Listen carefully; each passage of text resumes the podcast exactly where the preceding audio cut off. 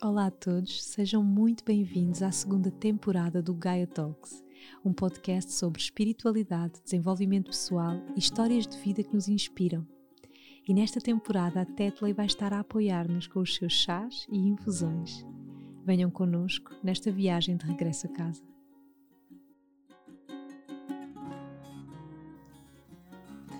Olá a todos, bem-vindos. Esta semana ainda continuo com esta minha voz sexy. e hoje tenho aqui uma convidada não menos sexy, ah. uma Gaia. Qual a probabilidade de eu ter como convidada uma Gaia no podcast da Gaia? uh, ela gosta que lhe chamem Senhora Gaia. E é uma mulher trans, brasileira, bailarina, performer, drag queen e está em Portugal desde 2019. Foi semifinalista do Got Talent e eu lembro-me da atuação dela. E hoje é minha convidada e eu estou super feliz de te ter aqui, Gaia. De Gaia para Gaia. De Gaia né? para Gaia. Hoje vai ser poderoso. Vocês aí em casa se preparem. Obrigada por teres aceito o convite. Olha, obrigada eu, estou muito feliz. Eu acho que toda vez que a gente tem a oportunidade de compartilhar um pouquinho essas micro-realidades, a gente torna a convivência de muitas outras pessoas mais fácil, né? Porque a gente aprende como lidar com algumas nuances da vida de cada um. Completamente, sabes? E há bocado partilhávamos exatamente isso aqui em off, né? que o propósito deste projeto é esse: é trazer histórias reais que fazem as pessoas que ouvem sentir que está tudo bem, que está tudo bem em sermos quem somos, Sim. que toda a gente tem uma história, que toda a gente tem uma vida, que toda a gente já passou por, por dificuldades, por dor e, e seguimos, não é? Portanto, estas histórias são inspiradoras exatamente porque trazem essa verdade. Então, hoje Sim. ter aqui esta oportunidade de te ter aqui como mulher trans é para mim assim uma mega oportunidade de aprendizado também.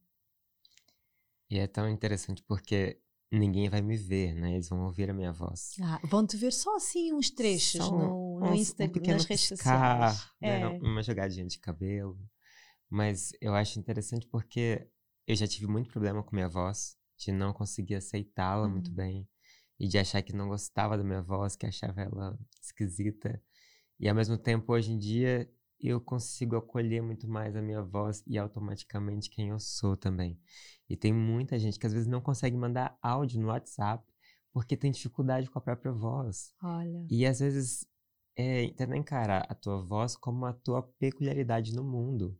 Porque ninguém vai ter a tua voz, uhum. né? Que a vo tua voz diz quem você é. Então, uhum. quanto mais a gente consiga abraçar a nossa voz e a nossa vez de ser quem somos, né? Mais também a gente consegue dar oportunidade para o outro de nos acolher por sermos quem somos. Completamente. Olha, já, já estou aprendendo muito. Olha, Gaia, tu conta-me tu chegaste a Portugal só em 2019, tu vivi, viveste no Brasil sempre, estiveste sempre a viver no Brasil? Sim, eu sempre, na verdade, não só no Brasil, mas no mesmo bairro e quase na mesma casa. Uau! Porque quando minha mãe faleceu, meu pai construiu a mesma casa, o mesmo molde, assim, o mesmo desenho da casa no lote da minha avó. Então foi praticamente assim, foi só transportar a mesma casa para outro lugar, mas sempre no mesmo bairro com as mesmas pessoas, uma realidade meio parecida, e de repente Portugal, de repente Lisboa, de repente atravessar o Atlântico, de repente atravessar a mim mesma. Então foram, foi uma experiência muito radical, mas ao mesmo tempo muito necessária. Caramba, então um, foi um processo de renascimento, não foi só uma viagem tipo vou viver para Portugal. Foi um processo de reescrita mesmo, porque eu senti que Portugal já me recebeu no feminino, porque aqui eu trabalhei muito mais como drag queen, uhum. do que como fazendo pequenos trabalhos como eu fazia antes de freelancer, né, de dançar em pequenos eventos e tal. E aí, de repente, eu fui sendo ela, ela, ela, até que eu não conseguia mais permitir aquele velho registro. Por exemplo, era muito difícil conseguir um trabalho se eu fosse desde sempre uma mulher trans. Então, eu vivi praticamente 29 anos da minha vida sendo lida como homem e trabalhando como homem e numa companhia de dança profissional, de dança contemporânea. E aí tudo isso foi, de alguma forma, facilitando alguns caminhos e hoje eu posso desfrutar de uma vivência que é relativamente privilegiada por eu já ter tido esse background, assim, de, de, de ter me formado, trabalhado, conseguido Exatamente. juntar um dinheiro, entende? E eu não sei como seria minha vida se eu tivesse transicionado aos 18 anos. Uhum. Que outras dificuldades, que outras realidades eu me defrontaria, né? Por exemplo, frequentando faculdade, sendo uma mulher trans, frequentando uma audição, que agora chegou a minha vez, né? Agora, agora é que são elas. Então é interessante viver duas vidas na mesma vida. Tu sentes isso, né? São duas vidas num- numa mesma vida. Completamente. Até o jeito de amar, de ser amada, ficou diferente. Uau. Ao mesmo tempo que é tão prazeroso ser amada e desejada no feminino e, e estar nua, né, em vez de estar nu, para mim é- de uma poesia e de uma intensidade que só o feminino consegue habitar e abrir. Para mim, sei lá, hoje eu estava ouvindo uma música que chama Infinito Particular, da Marisa Monte, e para mim o feminino, o, ele traz o infinito, e o infinito, apesar de ser uma palavra masculina, é uma palavra completamente feminina. Porque para mim é no feminino que mora o não saber, o que você pode vir, sabe? O que você pode desdobrar de si mesmo, onde você pode mergulhar em si mesma. E que às vezes o, o masculino é duro, né? É, é forte, é, é seco. E para mim o feminino é, é fértil, é molhado, é palatável. Ai, eu não apetece dizer nada. Quero só ouvir ela.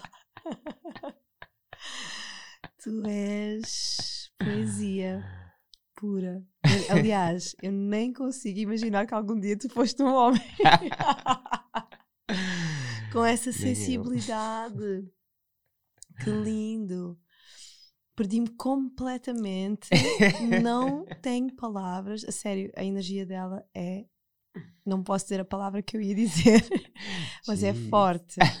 É muito forte a tua presença. Mas eu tenho que te perguntar isto. Tu vives até aos 29 anos como homem, mas era, ah, era um viver como homem para a sociedade, para o mundo, ou, ou tu ainda estavas nessa, nessa indefinição? Como é que era? Na verdade, eu sinto que a minha mulheridade ela foi sendo construída aos Uhum. poucos, sabe? Eu fui me entendendo enquanto mulher, até porque minha referência de mulher era muito cheia de masculino. Minha mãe foi uma mulher, uma mulher guerreira. assim, guerreira, sabe? Uhum. Daquelas que. E é tão engraçado que o nome Márcia, que é- era o nome da minha mãe, significa guerreira. E eu chamei não sei quantas mil pessoas já de guerreira sem saber desse significado do nome da minha mãe. Então, de alguma forma, ah, essa guerreira, essa Márcia, me traz um referencial de mulher que é muito permeado pelo masculino. Uhum. Então, para mim também era confuso às vezes entender aonde é que a minha mulheridade habitava, enquanto identidade, enquanto estilo de vida, enquanto energia, nos Uhum. lençóis, porque não era aquele padrão feminino que que eu buscava, era sempre algo um pouco mais ambíguo, um pouco mais misturado. Entende? Uhum, Então, uhum. apesar de eu me considerar uma mulher trans, me considero também muito uma, uma travesti, que às vezes no Brasil não é só uma pessoa que se veste de mulher, é uma pessoa que tem uma identidade de gênero trans, Exato. né? E aí eu me via, agora eu me vejo muito como travesti, como esse ser que mistura muito as duas energias, masculina e feminina, que não, que não preciso negar também a minha masculinidade para me reafirmar enquanto mulher trans Claro. né? Porque eu acho que a aposto que você também tem vários lugares em você que você percebe que também tem uma lógica ou uma energia mais masculina. Muito. eu tipo, sou muito young. Total. Eu percebi, eu cheguei, eu já vi assim, o jeito que você tá vestida, assim, despojada. Super. Eu sou super young e depois tenho um lado super ermita, Aham, que é este meu lugar onde eu encontro o meu feminino. Quando eu estou em doação, assim, Sim. em bora, vamos fazer projetos, eu estou nessa energia masculina que me Aham. caracteriza. Sim. E depois eu tenho que ir para esse vazio que tu descreveste assim, tipo, é isso. Só sentindo verdadeiramente é que a gente sabe o que é que é. Que o feminino é esse vazio cósmico, né? de onde tudo se gera, né? de onde tudo se cria, esse grande Exatamente. útero. né? E eu acho que é por isso daí que também vem a nossa Gaia, né? Uhum.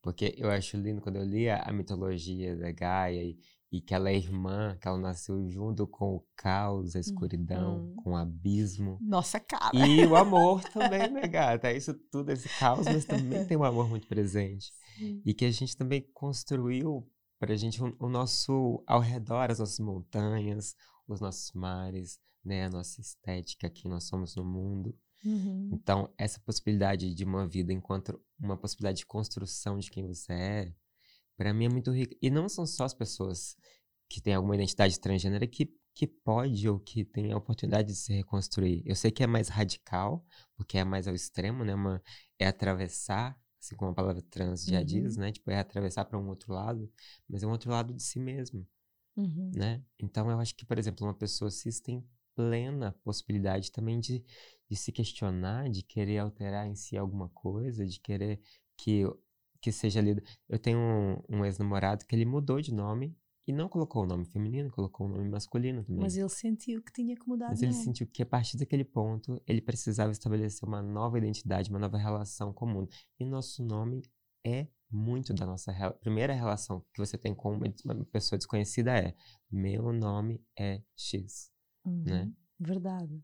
Aliás, o próprio nome Gaia que eu ah, acolhi, ele vem de um processo iniciático, ou seja, de uma morte e de um renascimento espiritual, Ok. em que eu fiz um ritual em Inglaterra, em Glastonbury, que antigamente se- eh, chamavam, que era o mito de Avalon, e durante essa viagem ah, eu fiz um processo em que eu fui batizada com um novo nome, Gaia, para Uhum. marcar exatamente esse momento de viragem na minha vida, em que eu renascia para uma outra pessoa, que eu já Uhum. não era a mesma. Sim. E, e eu entendi isso exatamente, né? E, e, e eu sou uma pessoa cis e senti essa necessidade. Então agora vamos a perguntas básicas. Bora. O que é uma pessoa cis? Bom, uma pessoa cis é uma pessoa que se identifica com o gênero que foi atribuído a ela quando nasceu. Uhum. Ou seja, é, se você nasceu com uma genitália masculina e te atribuíram o gênero masculino, você é uma pessoa cis. A maioria das pessoas são pessoas cis. Uhum. Quem não é cis é a pessoa trans. Então só tem essas duas possibilidades. Às vezes as pessoas falam assim, ai, mas tem tantos nomes e siglas. Mas em termos de identidade são só duas, a Uhum. Né? Exato. Cis e trans, né? Exato. Que é a E aí- pessoa que não se identifica. Que ela atravessa, né? Porque cis é deste lado. É quem Certo. continua deste lado. Uhum. E trans é quem atravessa para um outro lado. Se é que Exato. podemos ficar nessa coisa binária de para um, que existe um lado e outro lado, né? Uhum. E o que é isso, né? O que é que é um ser não binário? Pois é, é também muito ainda confuso porque é um conceito relativamente novo em Uhum. termos de uma compreensão de um conceito, né? É, eu converso muito com o Ari sobre isso, a gente fica numas conversas sobre, É. meu Deus, como identificar, porque o Ari, ele não se vê como um homem trans, né? Ele se vê como uma pessoa não binária, apesar da estética dele ser masculina, Exato. ele tem dificuldade também com o termo homem. Ele não quer se ver como um homem, porque para ele a palavra homem tem todo um imaginário por trás que ele não, não consegue lidar bem com isso. São muitas referências pejorativas com relação à palavra homem. Homem. Uhum. né? Então, eu entendo também onde que ele tenta escapar à binariedade, no sentido de não querer se juntar a esse grupo. Certo. Não Entende? querer ser visto como aquilo que tem um conceito por trás, né? que tem uma imagética por trás. Exato. E em determinada medida, somos todos e todas um pouco não binários também. Quando a gente também percebe que a nossa identidade é muito mista, em Exato. termos de masculino e feminino, yin e yang, em termos de vestuário, em termos de, de, de posturas na cama, por exemplo. Então, Uhum. eu acho que se a gente conseguir ver em nós mesmos, onde nós também não somos tão binários assim, é mais fácil de acolher as outras não binariedades, né? Ou seja, no fundo, o não binário é aquele que, que, que não se identifica com nenhum dos, do- Dos do- extremos. dos extremos, dos géneros. Ou seja, Exato. Nem com aquilo que é tido culturalmente como sendo a mulher, e nem tudo aquilo que é como construído objeto do homem, né? Ok. a essência do homem. ok. Então, são pessoas que estão ali entre essas pol- pol- Po- polaridades, escolhendo para si um ponto que não é um meio, mas que já é identidade em si. Ao invés de serem vistas como pessoas que, ah, aquela ali não escolheu muito bem, tá em cima do muro. Não. Saber que talvez em cima do muro é um lugar possível de ser habitado também, Exato. né? Uhum. Eu, eu, eu acho importante fazer estas perguntas porque, para mim, por exemplo, é realmente muito novo e Uhum. às vezes fica assim um bocadinho tipo, "Ah, ok, deixa-me te- tentar entender. Sim, né? sim. E às vezes, através dos exemplos, é mais fácil para mim entender. Por exemplo, no caso do Ari, quando eu olho para o Ari, o Ari para mim é um homem. Sim. Né? E Sim. é assim que a energia. Um homem muito lindo. Lindo, homem muito maravilhoso, maravilhoso. E quando eu lhe perguntei, eu fiquei confusa com a resposta que ele Sim. me deu. Por isso agora voltei a perguntar tudo outra vez. Porque realmente bagunça. E ele também se pergunta. E, é, Uhum. e eu acho que é todos os dias. Eu acho que É. o mais, mais importante dessa caminhada é você nunca ter tua resposta como sendo a definitiva. Exato. Porque outro encontro pode te revelar outra, e depois outro encontro, e uma coisa que você lê. Né? Tipo, tudo isso vai nos construindo no decorrer da vida. Nós já Uhum. não somos assim, uma coisa tão pronta, tão definida, tão. Né? A própria sexualidade, um dia se deseja tanto uma pessoa, e o que ela é, e aquela barriguinha, e aquele sorriso, e outro dia aquilo para você não faz tanta diferença mais, aquilo não Exato. te toca. Não te... Então você já é uma outra pessoa também, né? Uhum. Nós estamos sempre nesse processo, no fundo. E foi isso que, quando eu tive a conversa aqui com o Ari, foi isso de principal que a conversa me trouxe, o sumo, né? que é nós somos todos esses seres em transição. Estamos Uhum. constantemente a encontrar novas versões de nós mesmos à medida que vamos vivendo, à Sim. medida que vamos evoluindo. Né? E quem E- sabe quem tá ouvindo a gente agora com essa voz assim sussurrada, parecendo que tá ao pé do ouvido, também já não esteja num próprio trânsito, né? Só de ouvir essa Uhum. nossa conversa. Exatamente, sem dúvida. E eu gostava de perguntar se, quando, por exemplo, tu, tu, eh, segues um caminho no Brasil como bailarino, tu estudas na faculdade, tu Uhum. estás numa companhia de dança, tu fazes todo esse percurso e a tua escolha ah, em vir para Portugal, ela teve a ver com e- essa transição, esse trânsito que tu querias fazer na tua vida e que tu querias vincar na tua vida? Foi o teu processo iniciático? Ai, com certeza. Com certeza, porque eu acho que para eu começar uma nova vida, eu não poderia estar no mesmo lugar, com as mesmas Ok. pessoas, fazendo a mesma coisa. Uhum. Então, a- às vezes eu entendo as pessoas que às vezes precisam mesmo romper com muitas relações. As nossas relações dizem quem nós somos, né? Às vezes, quando você para, por exemplo, tem gente que tem uma relação de 10 anos e ela vai acreditando que ela é aquela pessoa, porque aquela, que ela transa daquele jeito, que ela ama daquele jeito, que ela escolhe aquelas coisas, mas é tudo em relação àquele parceiro. Uhum. Quando ela muda e ela tem a oportunidade de estar com uma outra pessoa, com outro universo im- imaginário, assim, ela se percebe outra. Outra e fala assim, pessoa. nossa, meu Deus, como eu tinha saudade de me sentir assim. Porque, na verdade, eu também sou isso. E eu também sou aquilo. Então, eu precisei romper esse tanto de relações, de, de trabalho e de família, Uhum. para conseguir mergulhar em mim mesmo. Porque senão eu sei que se eu voltasse todo dia para aquela casa, para aquela cama, com aquelas pessoas, eu ia retardar esse processo ainda mais. Uhum. Entende? Que já começou, já fazia drag queen, minha, minha avó já fazia minhas roupas, e foi muito engraçado, porque a primeira vez que eu coloquei um sutiã e é, aquelas almofadas, né, para poder fazer o corpo drag, foi, eu cheguei pra minha avó, vó, preciso que você tire minhas medidas.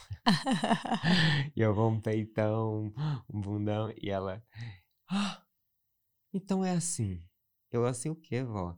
É assim que as mulheres da TV fazem pra ter aquele corpão bonito? E eu- Ai, que linda. ela não falou assim, que que Ela é isso, que horror. Nada, nada, entende? É uma mulher simples, religiosa, que nunca viajou para outro país, mas que tem em si uma simplicidade na hora de, de acolher a diferença, de ouvir Nossa. o outro e de preparar um brigadeiro, entende? Tem dias que eu recebo aqui no meu telemóvel a foto de um brigadeiro que ela faz e fala, olha, eu lembrei de você, sei que você adorava isso.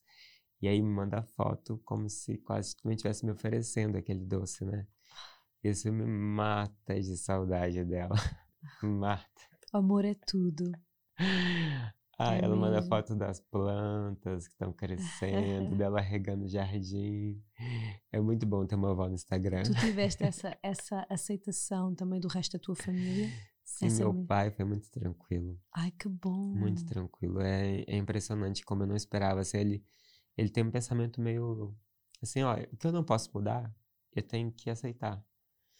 E ele percebeu, talvez mais do que eu, que eu precisava mudar de espaço para mudar várias coisas em mim. Tanto que quando eu falei para ele de, da- das minhas referências de feminino e por que eu estava tomando essa decisão de colocar os seios e lá lá lá, e ele, olha, então acho que você foi para Portugal por conta disso, né?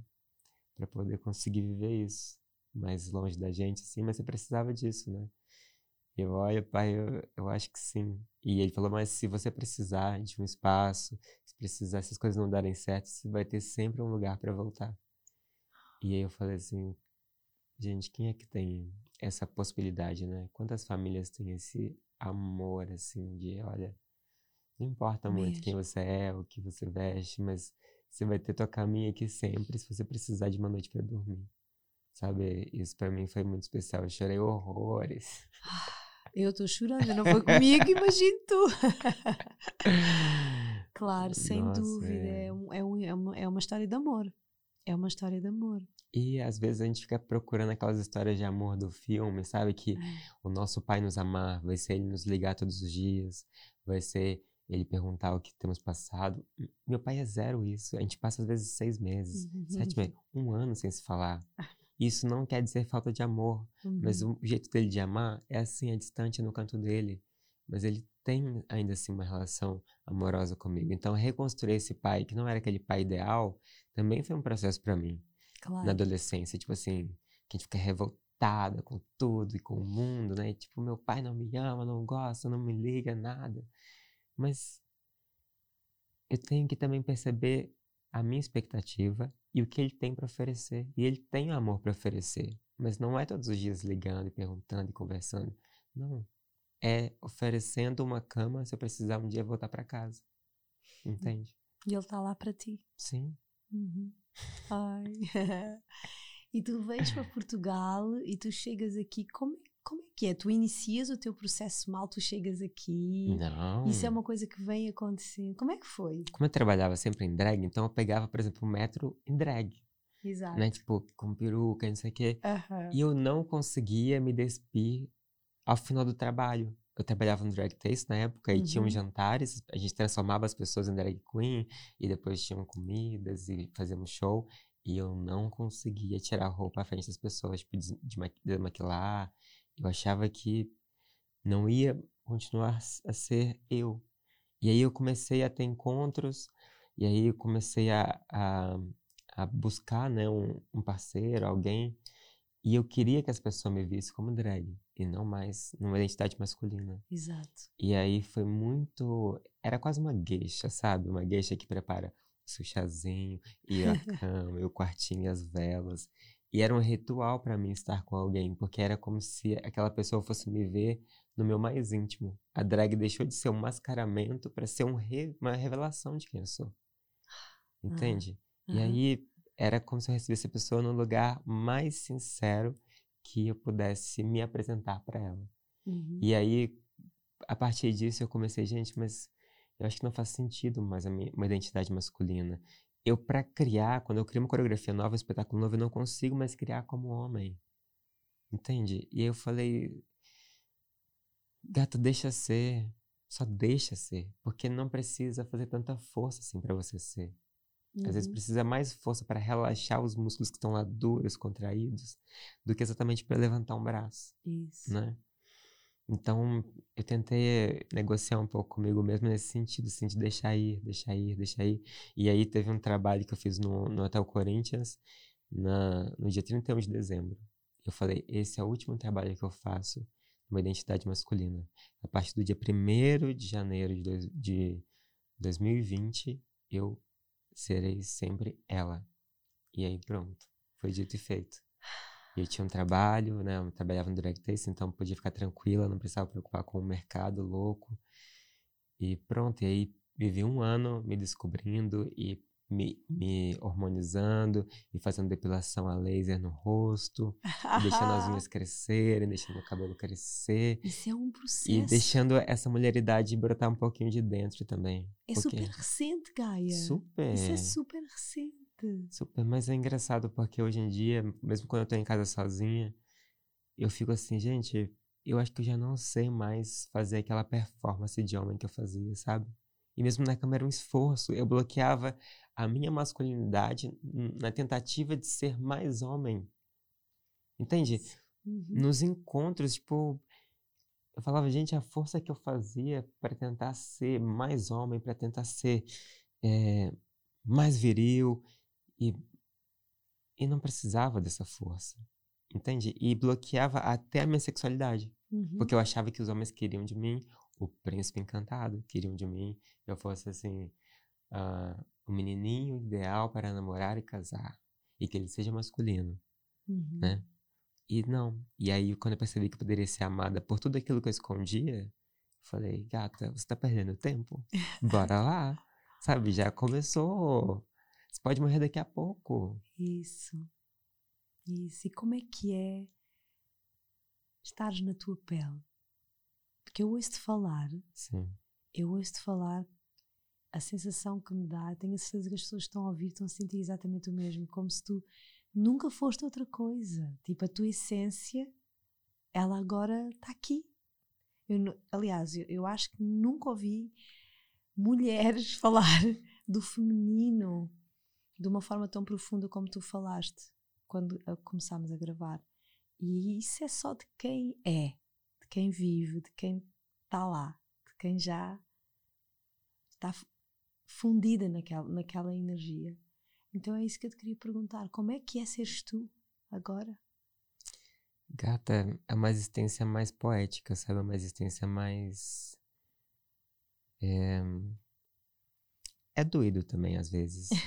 Mas eu acho que é doído ser quem a gente é mesmo, né? É, é, é um pouco duro, porque você vai enfrentar, lógico, a resistência. Uhum. Mas ao mesmo tempo é tão saborosa, no sentido de ter variações de sabor Uhum. No sentido de hoje ser salgado e ser salgado mesmo, e amanhã ser doce e ser assim como mel na boca, e depois tem, é amargo e você sente o sabor. Não é mais aquela, aquele palato que fica sempre estagnado, sabe? Eu sinto que hoje eu saboreio a vida com os sabores que ela, que ela tem, assim, na potência máxima de cada sabor. Entende? Não é que é um, um paraíso, que é uma maravilha.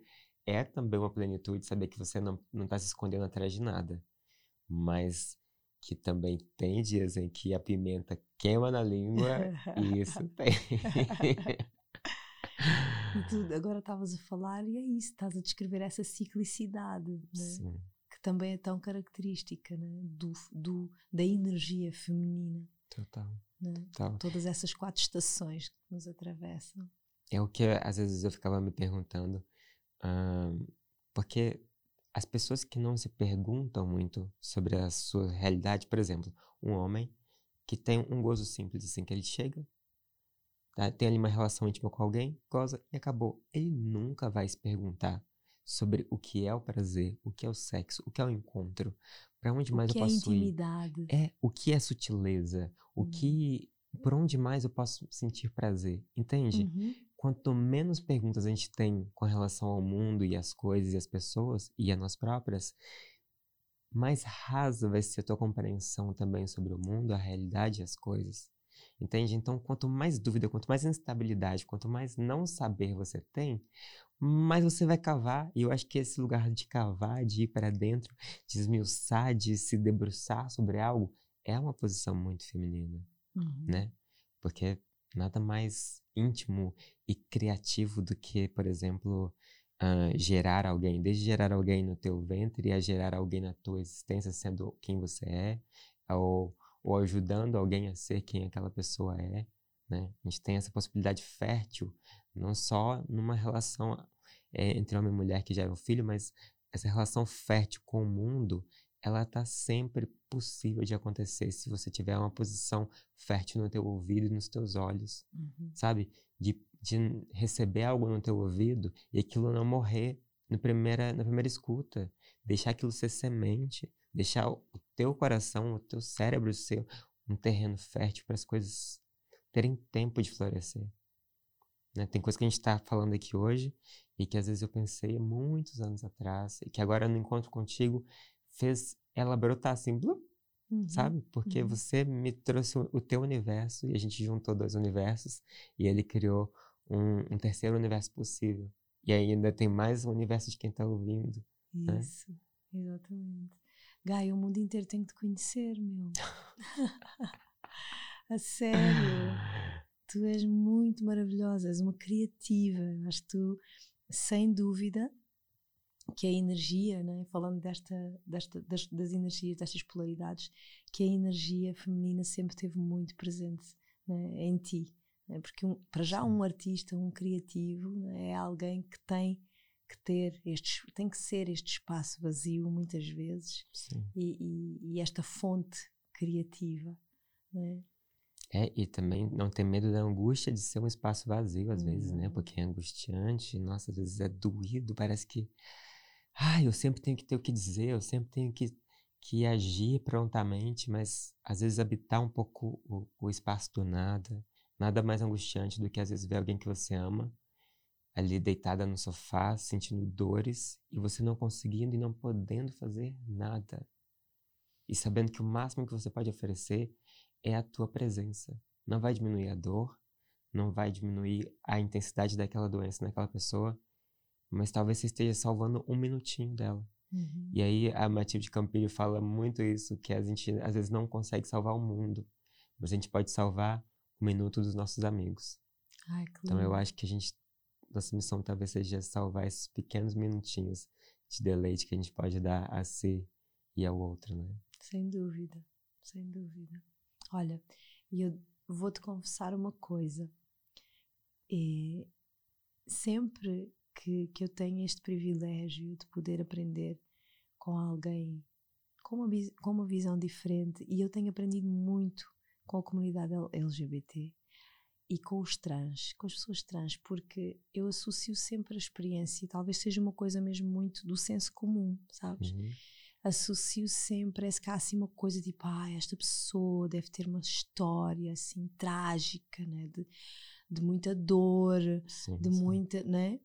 E a vida tem-me oferecido, né? Estes presentes incríveis, é, com estas histórias incríveis e que me ensinam que não, não é. Tipo, eu ouço a tua história, eu ouvi a tua história, tipo, quando eu te perguntei da tua família, eu disse, não, minha, tua família te ama, aceita-te à sua maneira. E, e, e, para mim é sempre assim uma super oportunidade de eu desconstruir esta coisa de, do peso uh, agarrado à questão da mulher ou do homem trans, Sim. estás a ver? que acho que é uma coisa realmente que nós precisamos de desconstruir para que ela se desconstrua também no coletivo, né? desmistificar uhum. isso. E ainda por cima vejo-te aqui num processo que é super recente e tu estás ótima, estás feliz da vida. já, já pensaste em voltar ao Brasil? Já voltaste, entretanto, não sei se já Não, ainda não lá. voltei ao Brasil e tô louca pra voltar com meus peitinhos. Assim. Ah.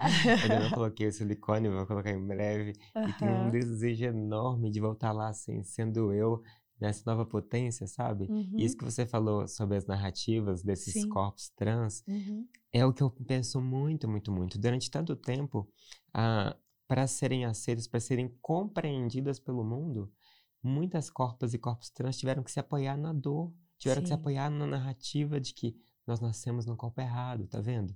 E aí por isso a gente precisa mudar. Só que hoje em dia a gente não precisa mais dessas narrativas da dor, do corpo errado, da disforia, sabe? De que, ah, eu não gosto dessa parte, não gosto. Isso existe também.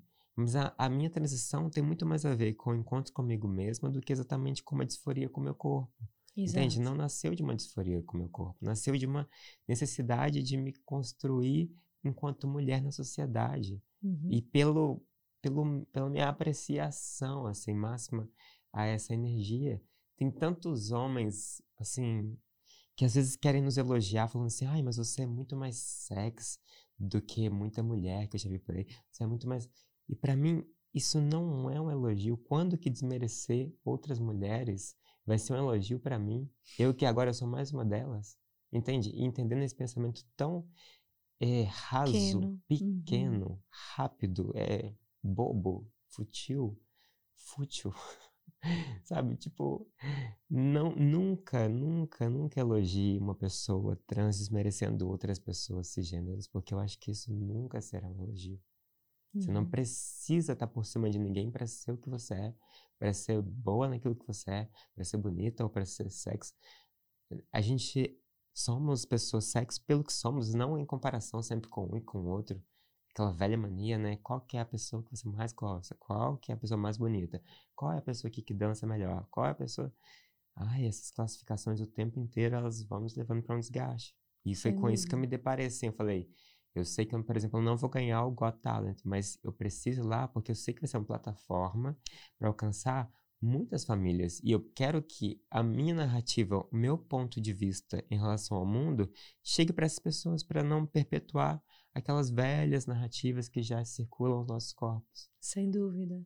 E que, é, e que acaba por ser depois também uma energia que a gente carrega. Né? Sim, sim. E que neste caso as pessoas trans carregam, né? essa energia parece que está lá. É a mesma coisa que eu às vezes sinto, por exemplo, do passado Uhum. das minhas ancestrais e das mulheres, né? dos abusos, do abuso de poder, da violência doméstica. E, e a gente continua a carregar Sim, na nossa energia, na nossa vivência, essas narrativas né? que estão exatamente. aqui vibrando e que às vezes fazem também com que a gente cocrie mais do mesmo. Uhum. Né? Uhum. E eu acho que ah, é tão bom ter possibilidades de recriar essas narrativas para. Porque eu acho que, na verdade, essa possibilidade de recriar narrativas nada mais é do que tornar visível as narrativas que não estavam tão aparentes assim. Exatamente. Que, na verdade, sempre existiram, Uhum. mas que não, não ganhavam audiência, né? Não ganhavam. Não vieram à luz, né? Exatamente. não tinham luz. E eu acho que hoje em dia é jogar essa, essa luz sobre as áreas que estavam escondidas e que às vezes são tão potentes, tão muito mais potentes. Às vezes é, eu fico me dizendo como uma militante do afeto, porque eu sei que, assim, a gente tem muita dor, tem rejeição, mas eu sei que se eu chegar para pessoas com isso, eu nunca vou conseguir um sorriso aberto. E um sorriso aberto é a primeira janela que se abre na, na, na pessoa para que a gente possa entrar Uhum. e ser bem acolhida lá dentro. Entende? Às vezes a gente tem que ir pela simpatia, pelo hahaha de travesti, para conseguir acessar lugares que estão muito trancados. Não é, Uhum. às vezes, pela força, pelo berro, pelo meu ódio que eu vou conseguir isso, às vezes. Pelo contrário, isso só levanta a defesa. Né? Nada pior do que dialogar com alguém que está na defensiva. Como baixar essa defensiva? Às vezes é tornando fácil também a tua chegada no espaço, Uhum. o teu jeito de olhar para alguém, de Uhum. cumprimentar alguém. Eu tento, às vezes, não ser tão agressiva. Tipo, eu cheguei aqui, aí o porteiro falou assim: ah, mas o senhor pega e vai por aqui, por ali. E eu odeio ficar corrigindo pessoas. Em vez de falar isso, eu falo: ah, obrigada. Ah, é, tô grata. Ou mostrando para ele o feminino, mas não querendo falar assim: ah, Não me trata. impor, não, não destratar. Não. Tanto que quando eu falei obrigada, quando eu elogiei, tipo, por ele ter me indicado o caminho, ele parou e ficou olhando assim. Ah, Então eu acho que ali, talvez, abriu alguma janelinha nele, sabe? Eu acredito isso é muito nessas... inteligente. É muito Sim. inteligente. E é muito feminino também, né? É, é essa, essa atitude, né? De que, porque nós, a- a- mulheres, muitas vezes temos muito, ou viemos de uma história também muito masculinizada, né? muito polarizada na energia Sim. yang para sobreviver. Sim. né? a revolução, né? Uhum. o, o lutar pelos direitos e, e aos poucos também ir percebendo, né? eu que também sou uma guerreira em desconstrução, em trânsito. Acho que por isso é que estou há 10 anos a trabalhar no que eu trabalho, para uh, aprender com isso. né? É essa, esta outra força né? que, que eu sinto que está a chegar a Gaia, né? É a Terra, né? que é esta energia de calma, nós podemos fazer a revolução pelo amor, pelo acolhimento, Uhum. pela aceitação. Sim. Né? Ao mesmo tempo eu me pergunto assim, qual é o espaço para o ódio? Porque tem certos ódios que também são legítimos, né? Hum, E eu me pergunto muito isso assim, qual é o espaço legítimo pro, pro ódio que a gente sente, para nossas revoltas, para aquela energia? como lidar com o ódio de uma maneira produtiva, de uma maneira que, que seja necessária para essa sociedade, para mim, para minha família, para as pessoas que me cercam. Porque eu não eu parei também de ver o ódio como uma energia sempre do mal, uhum. energia negativa. Uhum. Eu acho que tem certas inconformações, certos, certas coisas que para a gente se tornam incontornáveis e que é importante também ter essa posição, esse pé firme com algumas coisas. E não é que isso precisa ser uma, uma guerra com o outro. Talvez o mais importante, talvez, estabelecer uma guerra contigo e com os teus pré-conceitos sobre você próprio e sobre o mundo. Uhum. Né? E ter um pé firme nessa hora e começar também a odiar certas partes em você que você vê que só te boicotam, te colocam para baixo. Né? Como se, se tornar guerreira de você própria. Uhum. As nossas batalhas diárias mentais, assim, né? E talvez, não sei se na arte seja um bom lugar também para o ódio, porque a arte, pela potência criativa, né, de, de não se encerrar em si própria, talvez seja um lugar mais fértil para o nosso ódio. Ou nas lutas, vai fazer Pelo uma menos luta. Um, um lugar mais criativo, com certeza, não é? Pelo menos um terreno mais Sim. fértil para a transformação. Exato. não é? O ódio como força propulsora de uma transformação. Uhum.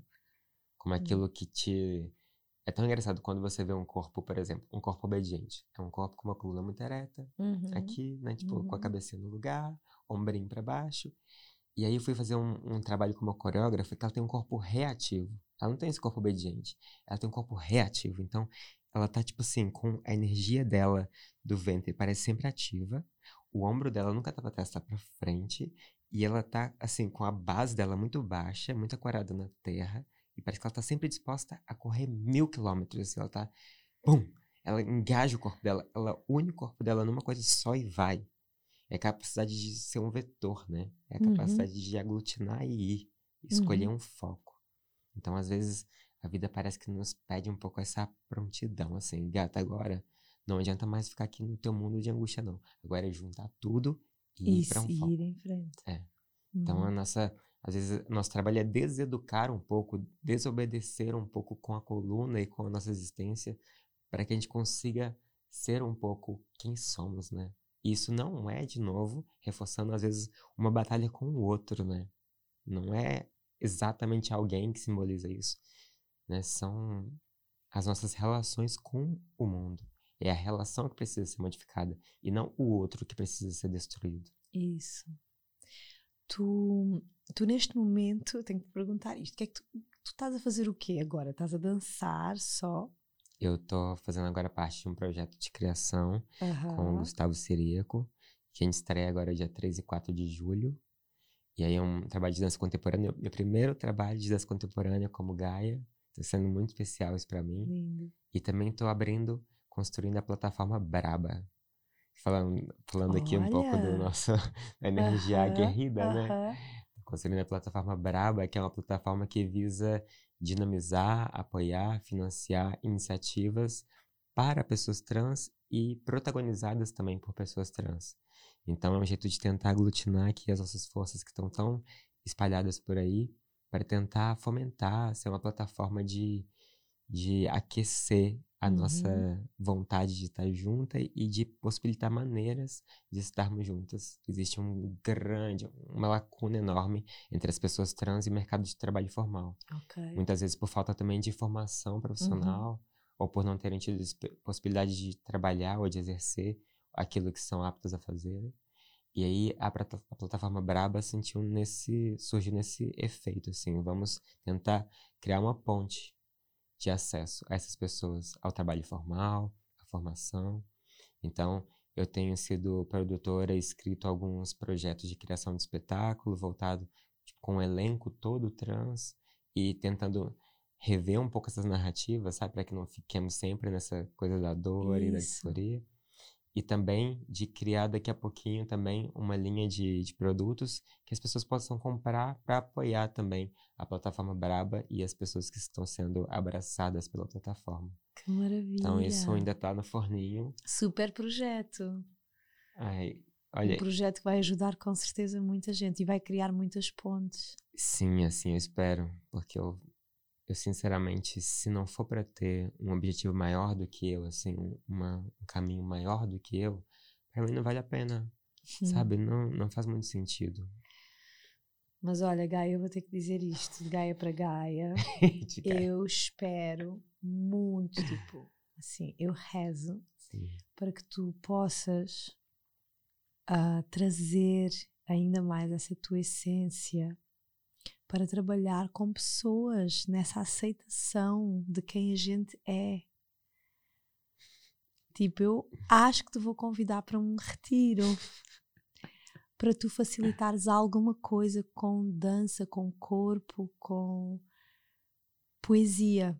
A dança tem um poder muito regenerativo e eu sou muito grata porque quantos processos vivenciei no meu corpo uhum. por conta da dança. Uhum. Sabe quantas angústias, uhum. mesmo a morte da minha mãe, eu sinto que eu processei ela no corpo. Quando eu fui, eu dançava na igreja ainda, era evangélica, e dançava na igreja. E eu fui com aquela dor, com aquela angústia dançar. E, e dançar com aquilo, sem negar aquilo. Aquilo estava tava no meu corpo. E aquilo para mim foi transformador, foi cura para mim naquele momento.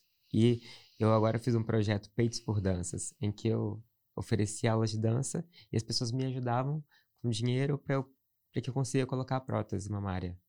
E aí, nesse processo, foi tão lindo. Tantas mulheres que estavam ali comigo dia a dia, fazendo aula de dança, ainda pelo, pelo Zoom, mas que era um espaço de cura. Era um espaço. Eu não estava querendo ensinar para ninguém o que é ser mulher, o que é ser feminino, mas eu estava possibilitando para elas um universo, uma atmosfera que fosse para elas segura e que ao mesmo tempo fosse curadora de muitas coisas que estavam lá internamente feridas, desde a sensualidade, a feminilidade, sabe, poder ser também ousada, poder ser corajosa no gesto e no corpo e na postura.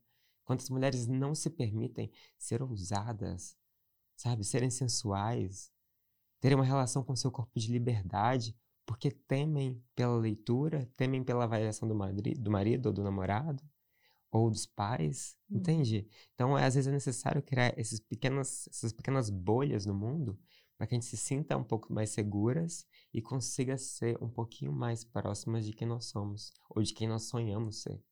Porque quem diz que aquilo que a gente sonha ser não é talvez o mais próximo da nossa autenticidade, daquilo que a gente é mesmo, mas não consegue ainda ser, né?